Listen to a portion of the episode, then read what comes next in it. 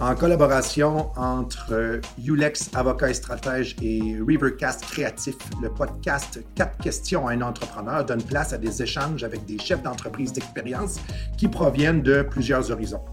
Je suis Frédéric Letendre, avocat et cofondateur de Ulex Avocat et Stratège, et nous vous proposons une formule simple une discussion sous quatre thèmes préétablis avec un entrepreneur qui viendra nous raconter son parcours tout en confiant ses défis et en parlant des différents enjeux juridico-stratégiques liés à son aventure. Que ce soit le financement, la gouvernance, la propriété intellectuelle, la gestion du personnel, les litiges, rien n'est évité. Suivez Ulex Avocat et Stratège et Rivercast Media sur les réseaux sociaux pour connaître les invités et les thématiques à venir. Bonjour officiellement. Aujourd'hui, je vous présente mon co-animateur Sylvain Desauniers, qui est président et CFO de Polycontrol. Salut Sylvain. Bonjour Frédéric. Ça fait plaisir euh, que tu sois là aujourd'hui. Merci d'avoir accepté l'invitation. J'espère que l'expérience va être euh, aussi agréable ou qu'on va avoir autant de plaisir à la faire qu'on a eu à la préparer. juste pour euh, placer, le, mettre la table un peu, on s'est rencontrés il y a, je crois, près d'une vingtaine d'années. On était à ce moment-là sur le conseil d'administration d'un organisme qui s'appelait Valotech, qui malheureusement a cessé d'exister depuis. Euh, donc, on s'est rencontrés comme administrateur d'un organisme qui ne nous appartenait ni à toi ni à moi. On, donnait du temps et on a toujours gardé contact depuis. Euh, ce euh, pourquoi je suis très, très, très ravi. D'ailleurs, j'ai toujours beaucoup de plaisir à, échanger avec toi. Sylvain, d'entrée de jeu, je suis curieux. J'aimerais que tu nous expliques un petit peu ton parcours et comment tu es arrivé chez Polycontrol et ultimement, qu'est-ce que Polycontrol? Ben, ben, merci. J'ai un parcours d'entrepreneuriat à vraiment assez typique. depuis le tout jeune âge, j'ai toujours été entrepreneur. Ça a commencé, j'avais 13 ans, je passais des tracts par des gazons, puis je, suis parti dans cette direction-là. Moi, c'est assez clair que, je viens d'entrepreneur. Euh, la grande entreprise m'a jamais attiré. J'avais toujours l'impression que quand je voyais le monde des grandes entreprises qui avaient les mains liées, c'était quelque chose qui m'allumait pas, mais l'idée d'avoir un projet, un défi, ça, ça m'allumait beaucoup. J'ai toujours vraiment été vers la, voie d'entrepreneurship. Certaines, certaines années, présentement, c'est un peu plus à la mode, mais là, certaines années, c'était vraiment atypique comme parcours. Mais moi, pour moi, c'était vraiment ça qui m'attirait. Polycontrol lui-même, euh, c'est une, entreprise, on va bientôt fêter nos 40 ans. Je travaille depuis Polycontrol depuis, pour, euh, depuis euh, plus de 20 ans, on va dire ça comme ça, plus de 20 ans. Puis, euh, j'ai fait toutes les fonctions. Je suis rentré ici vraiment plus bas des niveaux. Tu passais le balai. Oui, c'était ma première job, j'étais concierge les week-ends. Avant ça, j'avais un petit business, je faisais des entretiens ménagers. Mais, euh, et euh, donc là, j'ai fait toutes les étapes, les techniciens, techniciens seniors, j'ai fait mon bac en ingénierie, j'étais ingénieur de projet, j'étais pas directeur d'ingénierie, j'ai cherché ma maîtrise en, administration des affaires, après j'ai commencé des postes de direction. Puis, j'ai acheté la boîte, euh, là, à peu près cinq ans, avec initialement deux autres partenaires. Maintenant, on a rendu quatre partenaires. Euh, Polycontrol, euh, initialement, c'est une entreprise en instrumentation. Puis, on avec le temps, on a fait d'autres secteurs d'activité, d'autres unités d'affaires. Fait qu'on a vraiment une dernière instrumentation. Fait qu'on va vendre l'instrument. On est spécialisé en mesure de débit. Fait qu'on on vend des lignes de produits protégées sur des territoires donnés. C'est du, B2B, c'est pour la vente industrielle. Et pour les, les, auditeurs qui nous écoutent, ça ressemble à quoi? En fait, quand tu parles d'instruments de mesure, tu parles de quoi exactement? La, mesure des débits, donc des débitmètres. Un client veut mesurer des, un écoulement d'huile, de, solvants, de gaz spéciaux, euh, par exemple d'hydrogène, euh, du CO2, des choses, euh, des choses atypiques. On, va, très, très peu ou pas du tout aller dans les écoulements classiques. Les lignes d'eau, les compteurs d'eau municipales, on n'est pas là-dedans. C'est vraiment qu'est-ce qu'on appelle des gaz spéciaux, gaz et fluides spéciaux. OK, parfait. Ces choses-là. Donc, on, on, va vendre l'équipement à faire la mesure. Avec le temps, on a développé des capacités de métrologie, la science de la mesure, un laboratoire d'étalonnage. En français, le monde appelle ça la calibration, calibration, c'est un mot qui n'existe pas en français. Donc, euh, on, va émettre des certificats de conformité sur l'équipement. On, a de la plus-value là-dessus. Et aussi, initialement, comme l'entreprise est intégrateur, ben on, peut vendre le système au complet. Donc, un client vient nous voir, j'aurais besoin d'une boîte noire qui me fait telle fonctionnalité. Donc, on fait le panneau d'instrument, le, contrôle. Euh, qui vient avec la méthodologie un peu particulier. Puis, euh, plus récemment, on a parti une nouvelle division en fabrication additive. OK. on va pouvoir y revenir. Merci pour cette, euh, cette mise en bouche. auditive. Je pense que tu résumes bien les, quatre thèmes qu'on va toucher ensemble aujourd'hui. On va parler de la relève. Effectivement, tu as acquis l'entreprise il y a cinq ans avec deux autres partenaires. Vous avez vécu depuis une certaine croissance, puis donc on va parler un peu de gouvernance, de s'entourer et autres. Tu parlais de tes produits aussi, d'une orientation plus classique euh, ou plus traditionnelle pour l'entreprise avant que vous l'achetiez et euh, ce qu'elle est devenue depuis. Et enfin, en matière de, propriété intellectuelle et d'innovation, on pourra parler de votre super projet avec le CNRC euh, par la suite. Et donc, ça va couvrir nos, nos quatre grands thèmes relève, s'entourer, la transformation, puis enfin l'innovation. Reportons-nous, si tu le veux bien, aux années un, petit peu avant 2015. Donc, ce qui a mené à la relève, donc tu nous l'as dit tout à l'heure, tu as, acheté l'entreprise de l'ancien propriétaire qui, par ailleurs, était euh, ton père, et ça, ça, amène des défis euh, particuliers dans le contexte. On parle beaucoup de relève familiale. Vous l'avez vécu à votre façon. Ça n'a pas nécessairement été facile, puis je vais, te laisser euh, aller là-dessus. Mais reportons-nous en 2013-14, peut-être quand l'idée a commencé à mûrir dans ta tête d'éventuellement acheter l'entreprise. Comment ça s'est passé? Qu'est-ce qui a été le déclic pour toi? Et à part le juridique, comment tu as cheminé vers cette acquisition-là? Comment tu as amené l'idée? Comment tu as bâti ton équipe? Comment tu as identifié tes co-actionnaires? Donc, euh, question très, très ouverte pour toi. C'est peu connu, mais il y a eu un premier processus de relève qui n'a pas fonctionné initialement. Euh, moi, j'ai été faire ma maîtrise, j'ai fait ma maîtrise en station des affaires en 2003. Oui. Puis, c'était prévu que cinq ans après, euh, on commençait le processus, ou on était bien avancé dans le processus de relève. Donc, procrastiner un peu, les années ont passé, les années ont passé. Puis, quand les cinq ans est arrivé, on était arrivé en 2008, avec la crise économique. Puis, euh, quand tu es entrepreneur, tu fais des bonnes décisions. Des fois, tu en fais des moins bonnes. Moi, je dis toujours sur 10, là, tu en fais 8 excellentes, une ordinaire et une mauvaise. On avait décidé, de, à cause de la crise économique, de, ne pas avancer dans le projet de relève. Puis, euh, moi, j'avais monté ma stratégie euh, qui était de commencer à faire des projets différemment, d'intégration différemment, des systèmes beaucoup plus, gros, beaucoup plus évolués, de sortir de ce que j'appelais les, les, boîtes à deux pitons, puis vraiment les systèmes de contrôle évolués. Fait que là, en 2008, je dis, récession arrive, on décide de ne pas aller avec le projet de relève, d'attendre, sans se fixer de date précise pour, euh, pour la suite des événements. Et moi, quand j'ai décidé, on a décidé de commencer mon plan pareil que j'avais pour faire évoluer le département d'ingénierie ici, puis faire des systèmes plus évolués. Donc, finalement, on se retrouvait à, commencer à créer beaucoup de valeur dans la boîte, qui a créé une situation, jusqu'à ce moment-là, les, les, idées étaient il y avait de très belle synergie entre l'ancien propriétaire. Euh, puis rendu à ce moment-là, ben, le fait qu'il commençait à avoir plus de valeur qui s'est créé, l'âge de l'ancien propriétaire qui avançait, moi j'avais des idées, je voulais, plus innover, aller plus rapidement, plus de besoins d'investissement. Fait que là, vraiment, ça a fait un, une croisée des chemins, un Y, fait que la, relation commençait à se détériorer, euh, au point que cinq ans après, quand on a fait la deuxième tentative de relève, ça s'est vraiment fait en optique de confrontation. OK, donc à partir de, 2013, effectivement, à peu près, là, euh, là, l'entrepreneur ou l'intrapreneur en toi est ressorti, prenait beaucoup, beaucoup de place, puis j'imagine que ça challengeait ou ça confrontait l'ancien propriétaire. Euh, et dans un, contexte de relève, j'imagine que c'est effectivement pas nécessairement facile d'entreprendre des démarches si on, commence déjà un peu tendu. Là. Oui, puis quand on est arrivé à faire la, la, transition qui a fonctionné, choses, mais ça a fini par fonctionner encore là, quand tu fais un, achat dans l'entreprise, ou que ce soit une relève ou un achat, comme tu vas mettre de la dette dans l'entreprise, il faut que tu aies un plan pour y acheter de la valeur. Tu ne peux pas juste l'acheter puis continuer sur le même petit train que ça allait. Je trouve que ça ne fait pas son sens. Donc là, j'avais mis, avec les années, j'avais fait un autre plan stratégique. Puis là, ben, avant de le mettre en, opération, il fallait que la relève se passe. J'imagine qu'à ce moment-là, avec la vision que tu avais, tu ne voulais pas non plus que un, actionnaire majoritaire bénéficie de, ta vision sans y croire, en fait. Effectivement. Puis en plus, je ne voulais pas remettre la valeur dans la boîte, refaire la même erreur. Pour, plus je mettais de la valeur, moins qu'elle était achetable. Ouais. Puis là, ben, à un moment donné, quand tu fais tes projets, c'est que tu, crois, tu, mets ton, investissement en temps. Mais là, je, comme je tenais les rênes, mais je n'avais pas les rênes du compte de banque ça crée, ça crée certaines tensions. Un propriétaire qui est vieillissant, qui veut des objectifs à court terme, toi, tu veux créer pour le long terme? Dans ce contexte-là, vous êtes maintenant quatre actionnaires. On va y revenir, mais lorsque vous avez acquis de l'ancien propriétaire, vous étiez trois actionnaires. Pourquoi tu voulais d'autres actionnaires, puis comment tu as été arrivé à les choisir pour faire ce projet de relève-là?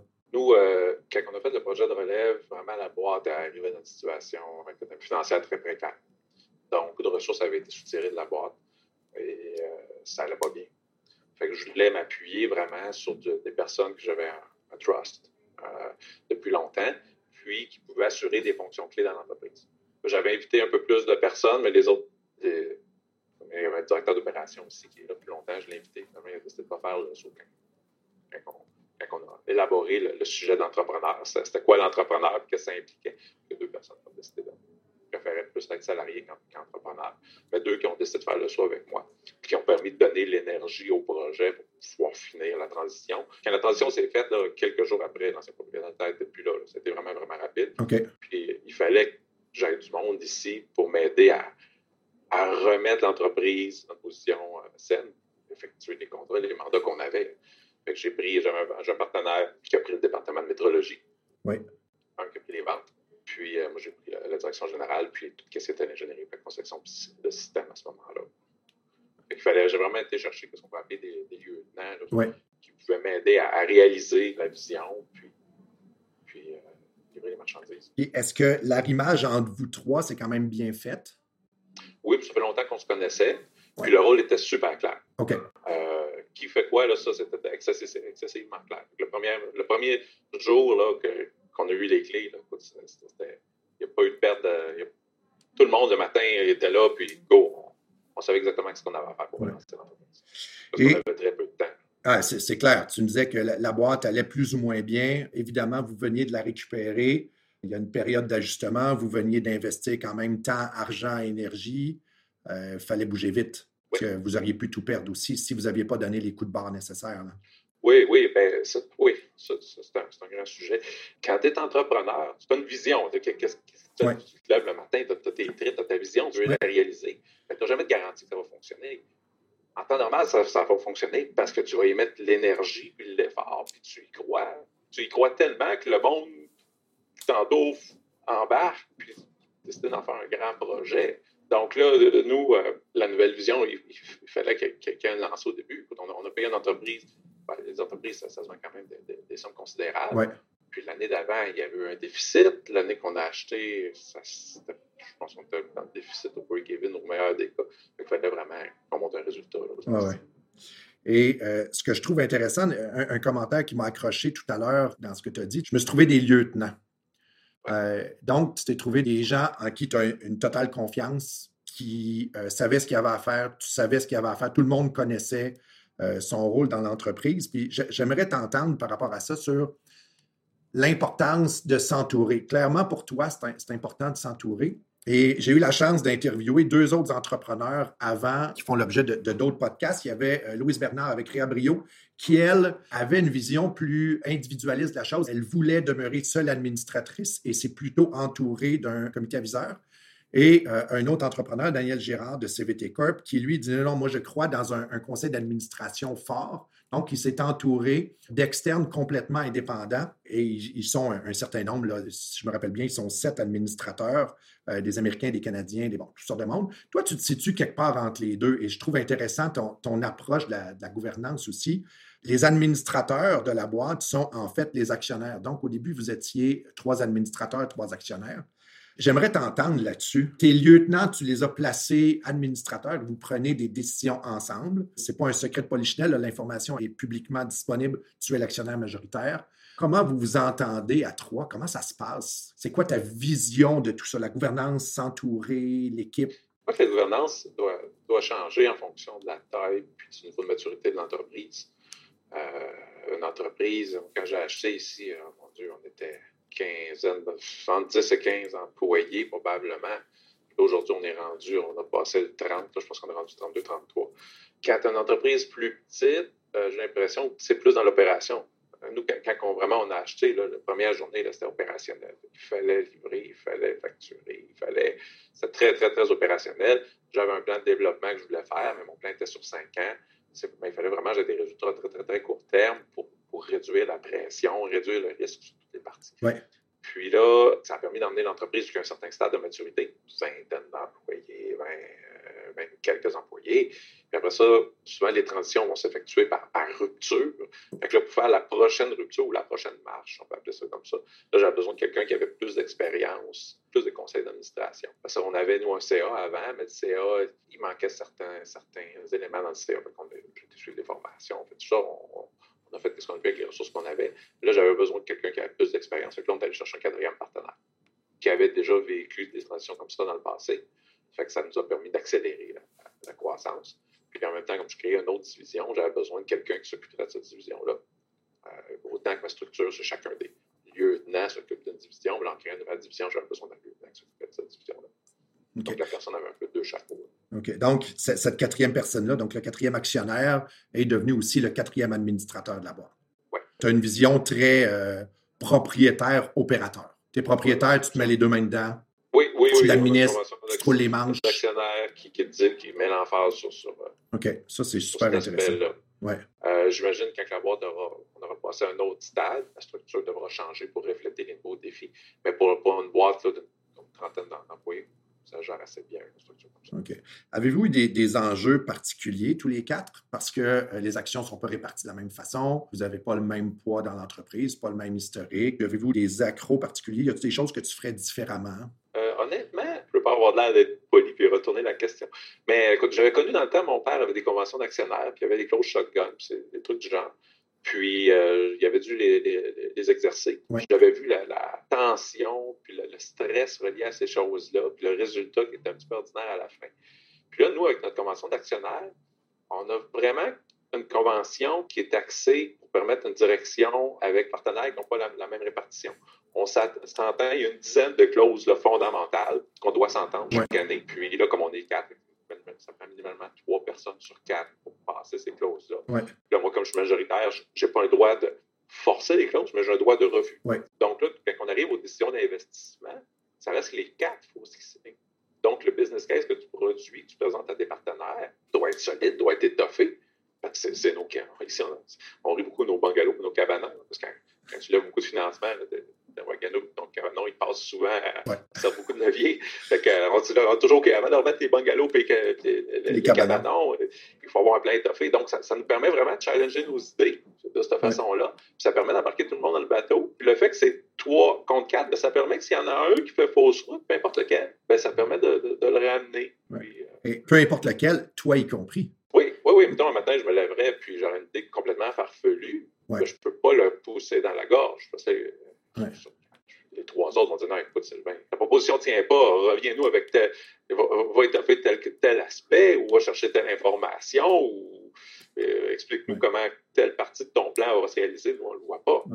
Et ça, je t'avoue que, parce qu'on l'a travaillé ensemble, la, convention tractionnaire, je t'avoue que j'ai beaucoup aimé justement votre, votre approche, en fait, votre volonté que cette convention entre actionnaires-là permettent une collégialité entre vous. C'est vraiment ça. Tu opposais un petit peu tantôt des conventions entre actionnaires plus confrontantes ou qui forcent beaucoup les choses. Vous, au contraire, votre demande était très claire en disant on n'en veut pas, on veut pouvoir avoir la chance de prendre ensemble des décisions. Les autres partenaires, tu vas les chercher. Si, toutes les fois tu peux les bloquer leur décision, pourquoi que la personne serait là à proposer des choses? Si, ça, si, si, je pourrais tout bloquer, je serais quasiment comme propriétaire unique.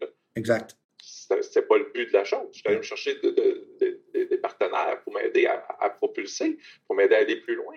Des fois, tu as des grands moments de joie, ça te permet de partager. Des fois, tu as, des petits défis en tant qu'entrepreneur. Ça aussi, ça permet de te ressourcer. Donc, toi, c'est pas que le, partage, là, c'est un gros mot, le partage du pouvoir, si on peut appeler ça comme ça, c'est pas quelque chose qui te fait peur, au contraire. Non, non, non. L'idée, c'est de grossir la tarte. Ouais. C'est d'avoir tout seul. Plus la tarte va être grosse, comme là, nous, on vient de partir d'une nouvelle division qui a un potentiel fantastique, puis les autres divisions roulent bien. L'idée, c'est de faire grossir le business, l'amener plus vers la moyenne entreprise que la petite entreprise. Là, il va y avoir une belle création de valeur. Puis oui, j'en ai une partie, mais la moindre est assez grande, il n'y a pas de problème. De toute façon, honnêtement, je crois qu'à être entrepreneur, ben, il y en a qui le font parce qu'ils veulent beaucoup de bénéfices à très court terme. Nous, c'est vraiment pour le. Je manage pour le. je, je, dirige pour la, le long terme. Ça, je trouve ça intéressant parce que c'est quelque chose qui était très clair jour 1 aussi. Tant avant l'acquisition qu'après, lorsqu'on a euh, négocié la convention entre actionnaires et tout, c'était tous les trois au départ, puis avec le quatrième, ça a été ça aussi. On vise le long terme. Oh oui, oui. Vous avez des réalités personnelles différentes, mais vous vous entendez sur une chose, c'est-à-dire qu'il n'y a personne qui est là pour deux ans ou trois ans. Effectivement, euh, tout le monde qui ont, des actions sont là, qui, ont, des participations dans l'entreprise sont là pour Il faut qu'ils apportent la plus-value à, l'ensemble. C'est ça, à long terme, pour que ce soit plus périn. Oui. Ouais, contrairement à d'autres, puis euh, ce serait correct aussi. Euh, certains entrepreneurs, tu le sais, tu as une super idée, tu montes le truc, puis tu sais que tu vas le vendre dans deux ans. Là.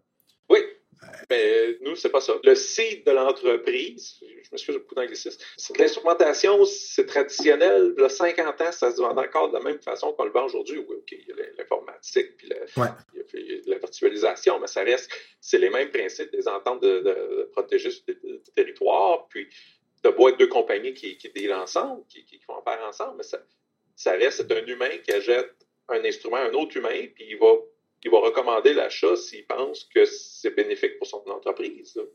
S'il pense que c'est un choix gagnant, il va te recommander. Donc, Mais, ça, ça existe depuis longtemps. Fait on part d'un marché qui était mature, de faible croissance par année, là, 2, 3, 4 Là, nous, on dit, OK, nous, on va challenger le modèle, on va essayer de mettre plus de valeur et d'avoir du 20% par année dans ce marché-là. Jusqu'à date, on réussit assez bien à atteindre nos objectifs. Mais ça reste qu'on part de quelque chose qui était très, très stable. Contrairement à une start-up qui dit effectivement, je viens de lever X millions de dollars, puis j'ai mon burn rate, c'est tant, je peux vivre les 24 prochains mois, puis il faut que j'aille l'acheteur avant la dernière journée parce que. C'est plus d'argent. Ouais. D'argent, nous, nous c'est pas ça. Et tu me disais aussi qu'ensemble, vous avez même fait le choix, quand vous avez acquis, de ne plus offrir certains services et de ne plus vendre certains produits parce que ça ne rentrait plus dans votre plan de match. Donc, vous avez soit laissé tomber euh, des clients, ou en fait mis fin à certains, produits ou services, et vous avez avisé votre clientèle que vous ne rendriez plus ces services-là et que vous ne vendriez plus ces produits-là. Comment ça se passe, ça? Des clients? Ouais. Tu ajoutes ton entreprise, principalement parce que le téléphone sonne le matin. le même téléphone, tu vas dire au client non, merci. Merci, non, merci. Écoute, il, fallait vraiment donner. Euh, on n'avait plus le choix. Là, que la journée qu'on a acheté, il fallait vraiment donner un coup de barre. Vraiment, les, finances étaient, critiques. Chaque payroll, on savait exactement quelle heure qui était pris pour du compte de banque. Il fallait prendre des décisions. Fait certains projets qui demandaient excessivement de ressources puis qui avaient très, très peu de gains, là, tout de suite ce qu'on peut appeler kill the puppy. Là, oui, oui. Se, flusher ça, pour se concentrer sur nous qu'on avait plus de valeur. OK, ça, ça c'est intéressant. Ça. Donc, l'espèce de 80-20 auquel on réfère souvent. Oui, oui, c'est une autre façon de le voir. Là. Euh, c'est un bon modèle. Le 80-20, à part, il faut que tu fasses attention combien de fois tu le fais. Oui, c'est ça.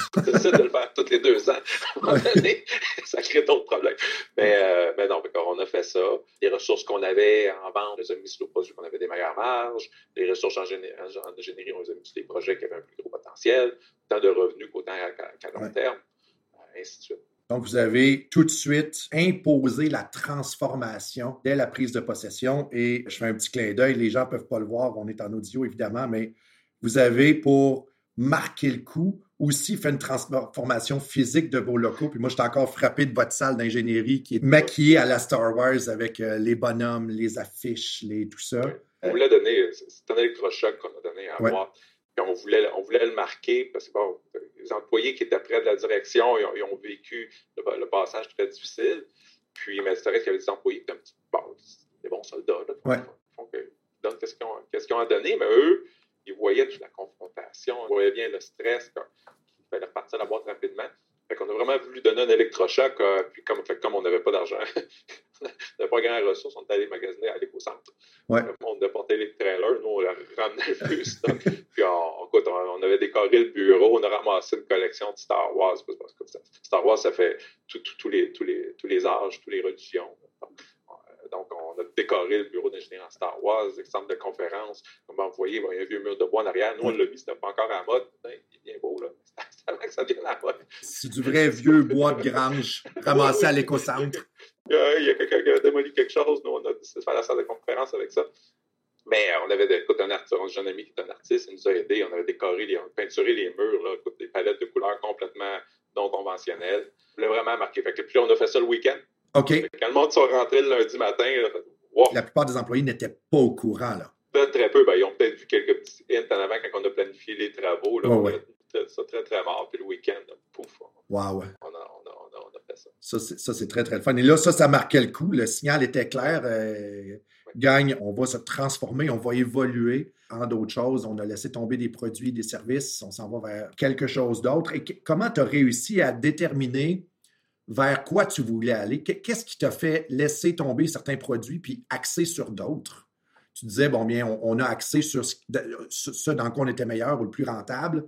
Comment tu fais pour déterminer, toi, qu'un client va vouloir plus A que B ou que euh, c'est des avantages à long terme plus intéressants pour vous? Juste avant de, répondre à celle-là, quand on a marqué le coup ici, vraiment, on voulait, s'assurer que tout le monde connaisse qu'on était maître de notre destinée. Il y avait plus maintenant, on avait toutes les opportunités du monde qu'on pouvait faire. On avait acheté à boîte, il n'y avait plus personne qui pouvait nous dire qu'il n'y a rien qui est impossible.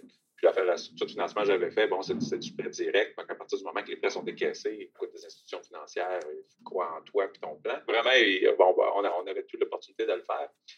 Nous, ici, il y a une expertise qu'on avait, là, je réponds à ta question, on a, on a une expertise en mesure de débit, fait qu'on essayait de maximiser ça. Oui. Qu'on avait ciblé une industrie qui était l'industrie de la projection thermique. C'est une industrie qui utilise des tonnes de gaz pour plein d'applications, puis qui était très mal desservie. Donc, on avait les facteurs clés de succès. L'industrie qui avait besoin de services, puis euh, qui était prête à payer un premium. Parce que dans le temps, on avait essayé d'autres modèles d'affaires avec des industries qui étaient un peu plus, euh, plus serrées financièrement. Ça, ça, donne toujours des résultats un peu ordinaires. Mais là, cette industrie-là était prête à payer, le premium, avait besoin de nos services. Fait qu'on a vraiment focusé vers ce cible-là. Puis, c'est sûr, lorsque, la même question, je la refais de notre côté, j'aime beaucoup l'idée des plans de 5 ans entrepreneur, tu fais une vision claire, tu fais tes plans. Souvent, tu ne vas pas arriver exactement comme tu l'as prévu. Mais le fait que tu as un plan clair, que tu as ton objectif, au courant de ton chemin, tu vas toujours finir par trouver une nouvelle opportunité. Donc là, nous, ben, on avait trouvé l'industrie, on avait trouvé, on savait qu'on pouvait la desservir, fait qu'on a trouvé un premier client qui croyait en nous. Puis là, ben, là on, a, on, a, vraiment fait, commencé à travailler, puis on a investi énormément d'efforts dans ce client-là pour pouvoir, un, rencontrer son besoin, mais nous, en même temps, développer notre produit. OK. Ce client-là vous a donc fait assez confiance alors que vous étiez pas nécessairement dans cette industrie-là. Euh, c'est ça. OK. Et, est-ce que ce client-là vous a fait confiance parce que vous aviez 40 ans d'existence puis vous saviez ce que c'était? C'est une référence. À un moment donné, nous, ici, on pêche, on a des valeurs fondamentales, intégrité, professionnalisme, rigueur. Puis, euh, fait longtemps qu'on travaille avec le centre de recherche pour plein de petits projets. Puis on est ce centre de recherche, quand il a vu que le, projet se, développait, puis la technologie peut avoir une première implantation en industrie, écoutez, moi, si je serais vous, j'appellerais Polycontrol. On a confiance qu'ils peuvent remplir leur, mission. Fait que la personne m'a appelé, puis c'était des artistes, des artisans, des technocrates. La personne, c'est un vrai artiste, mais au niveau technique. Puis, euh, elle a cru tellement qu'au début, quand je suis allé visiter, il m'a expliqué son projet. Puis là, tu, tu, oui, oui, oui. Là, tu te restes dans le champ. Tu dis, mon Dieu, comment qu'on va faire ça? Comment qu'on va... Fait que là, tu commences, tu fais des fais certains essais. Après ça, ah, je le rappelle, je vais retourner voir une deuxième fois. Réexplique-moi encore ton, besoin et puis qu'est-ce que tu veux faire. Là, finalement, on avait réussi à ôter quelques. Il y avait quelques zones que j'étais inconfortable dans le projet. On avait réussi à mettre certaines limitations pour, diminuer notre risque. On est allé chercher le projet, on a commencé. Qu'est-ce qui arriva? Ça arriver deux, trois mois après, les personnes étaient supposées prendre des zones qu'on n'était pas confortable, ont quitté l'entreprise. Fait le client dit OK, ben c'est bon, prends-les maintenant. On a pris l'ensemble, puis euh, on, est parti, on est parti comme ça. Et donc ça, ça a donné ou ça a vraiment confirmé votre transformation. Vous avez laissé tomber des produits et des services, vous avez réussi à développer une nouvelle gamme de produits et services. Et ça, nous amène, quand tu disais le, centre tout à l'heure, j'imagine que tu faisais référence au CNRC, ça nous amène au fameux projet de coating, et tu pourras mieux, mieux l'expliquer que moi, le Cold Spray Coating, qui est en fait votre vitrine technologique qui est au CNRC de, Boucherville maintenant. Parle-moi un petit peu de comment vous êtes arrivé là, parce que vous avez galéré aussi, et le quatrième actionnaire est arrivé dans ce contexte-là. Oui. Euh, bon, nous, on, euh, la projection thermique, c'est un marché quand même assez à maturité. C'est plusieurs centaines de milliards par année à l'échelle mondiale. C'est un grand marché dominé par des grands joueurs. Mais il y avait une nouvelle technologie qui émergeait, qui s'appelle la projection à froid, en anglais le cold spray. Nous, on a travaillé une première implantation en 2008 au, euh, centre de recherche, comme l'Université McGill et le CNRC. Puis, on a bâti par la suite, et on a vécu plusieurs itérations de cette technologie-là. Puis, au fil du temps, c'était clair que l'industrie cherchait un intégrateur. Il y, a, il y a peu de monde qui pouvait ou pas de monde peut faire l'intégration des systèmes comme ça. On parle des systèmes, beaucoup de mesures de gaz, de gaz de pression, température, robotique, des interfaces évoluées. Euh, pour les projets qu'on est allé chercher, on est allé chercher un, projet dans chacune des, qu'est-ce qu'on peut les briques technologiques qu'on voulait remplir. Puis là, lorsque j'ai fait la question d'entreprise, c'était clair qu'on voulait euh, accélérer ce volet-là, la, projection à fois.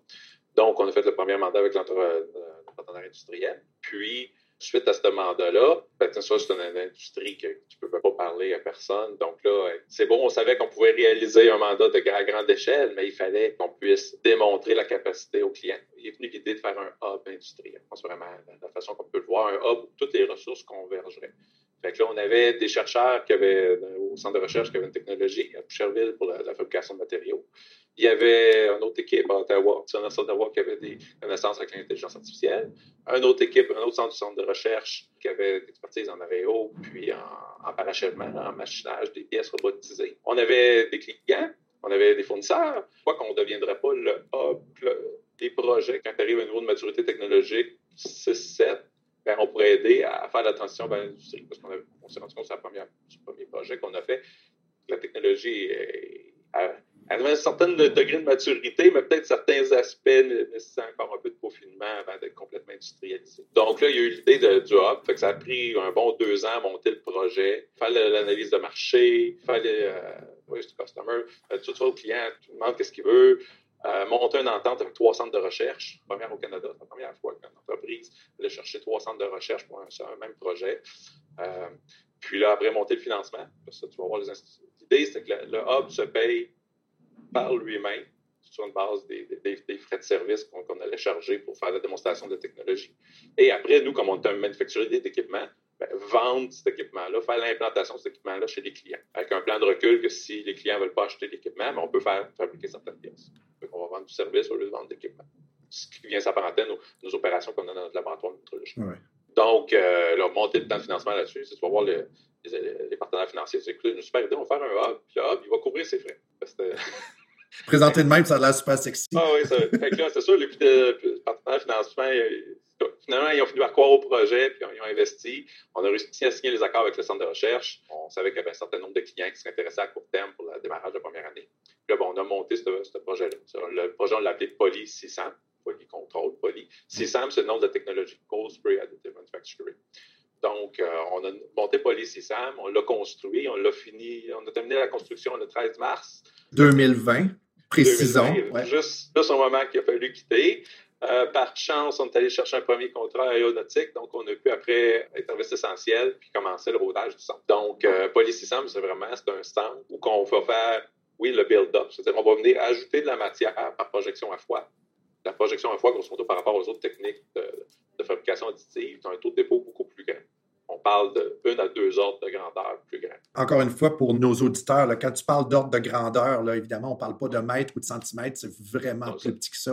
OK. Ben, euh, une, machine de fabrication additive métallique, nous aussi, on parle toujours de fabrication additive métallique, pas, le plastique, vraiment métallique. Bon, bien, les technologies conventionnelles, un coup, tu as fait une pièce de quelques dizaines de centimètres carrés, là, ça va prendre une journée, puis c'est vraiment une grande pièce. Nous, on peut faire des pièces de plusieurs tonnes et de plusieurs centaines de kilos parce qu'on projette plusieurs kilos à l'heure de matériel. On projette comme 10 à 100 fois plus de matériel que les technologies conventionnelles.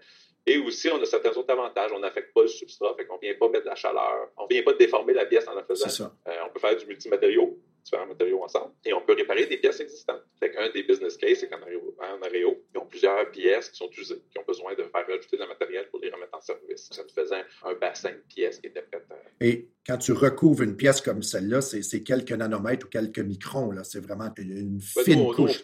on, marche en, millième. OK. on a fait des pièces, là, euh, mettre quelques centimètres, ça fait une deux minutes. OK. On peut vendre vraiment beaucoup de matériel. En revanche, cette technologie-là, son côté plus complexe, c'est comme tu bâtis très vite, tu as très peu de résolution.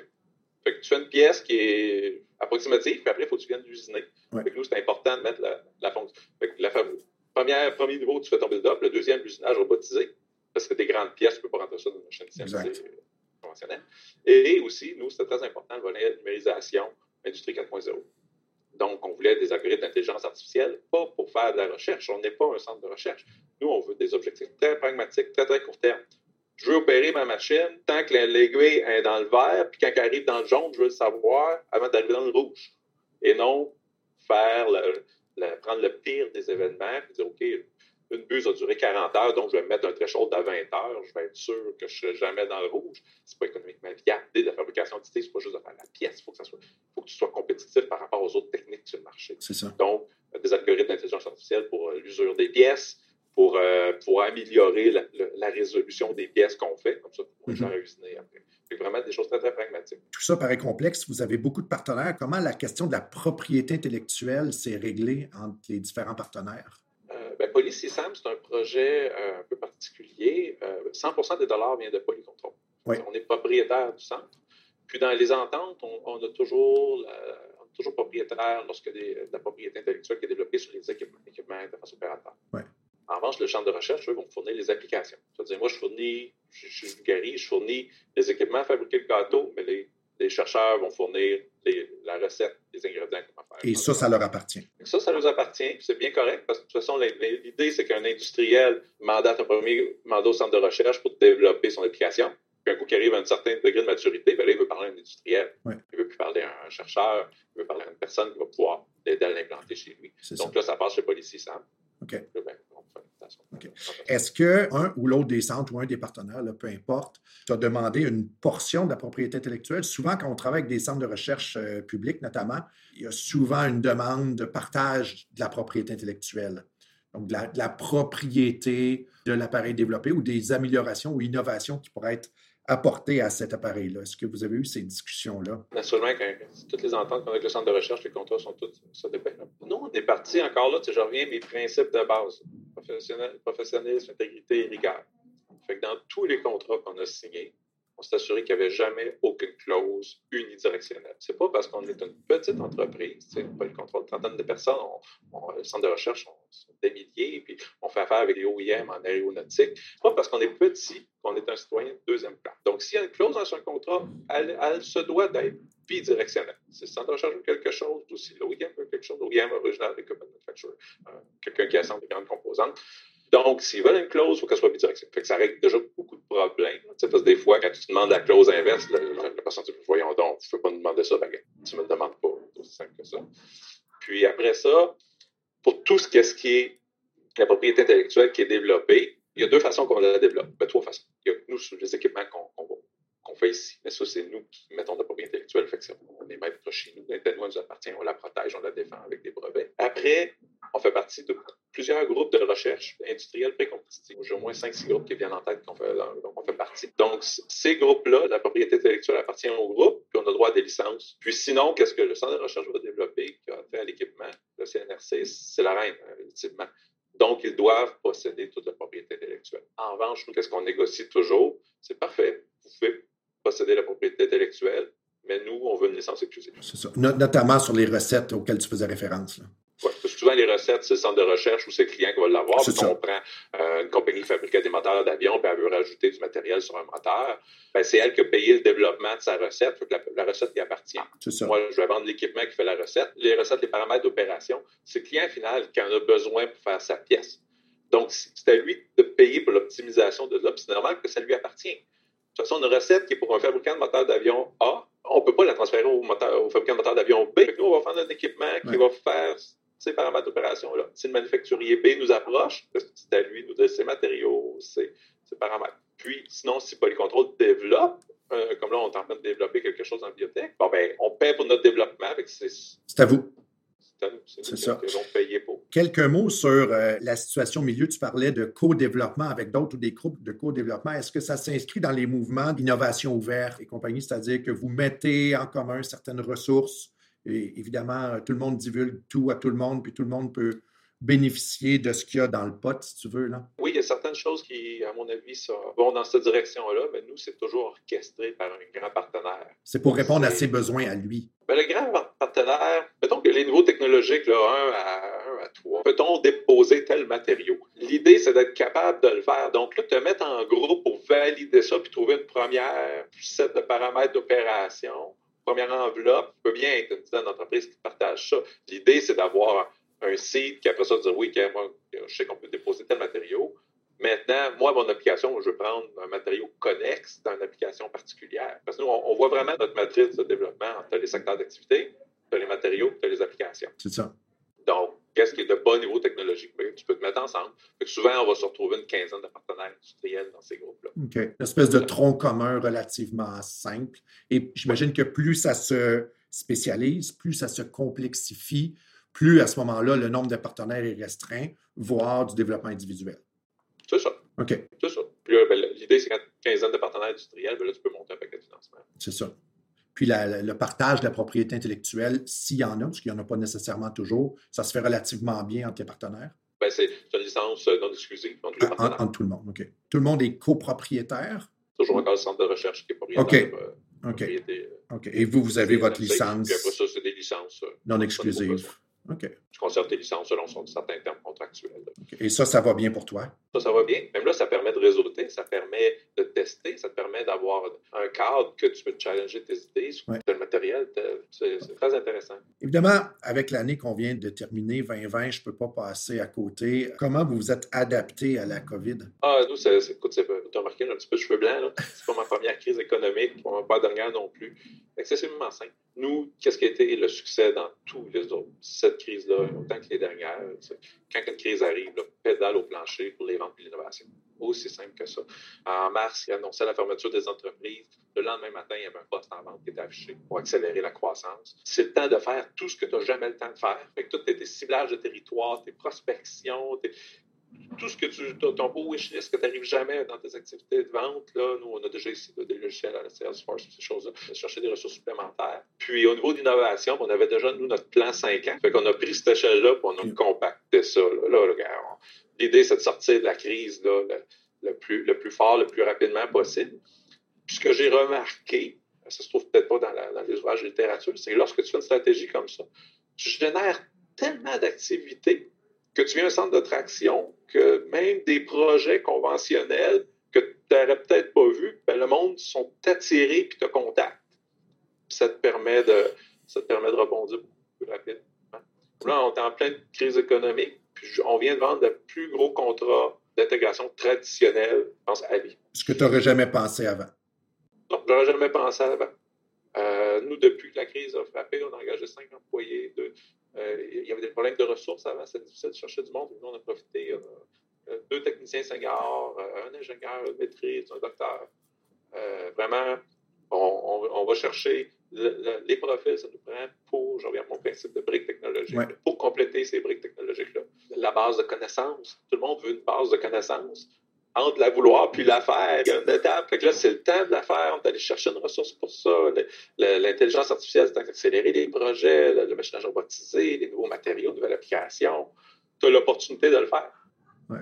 Puis il faut avoir le, je pense, l'ADN entrepreneurial et, le courage de faire ce saut-là, parce qu'évidemment, en début de crise, puis on voyait euh, mars-avril comment le reste du monde était, était frappé, il y a un peu un acte de foi là-dedans. Tu plonges, puis tu dis, ben, comme tu l'as dit, pédale au fond, advienne pédale au fond, euh, il y avait un ancien militaire qui disait la meilleure stratégie quand tu veux prendre un territoire, quand tu arrives en bateau, ben, coup, tu arrives à la plage, tu tes bateaux. Tu es sûr que tu restes là, tu es sûr que tu restes C'est un peu la même chose. le plan est clair, on sait exactement où on veut aller, on y va. La planche de salut est là.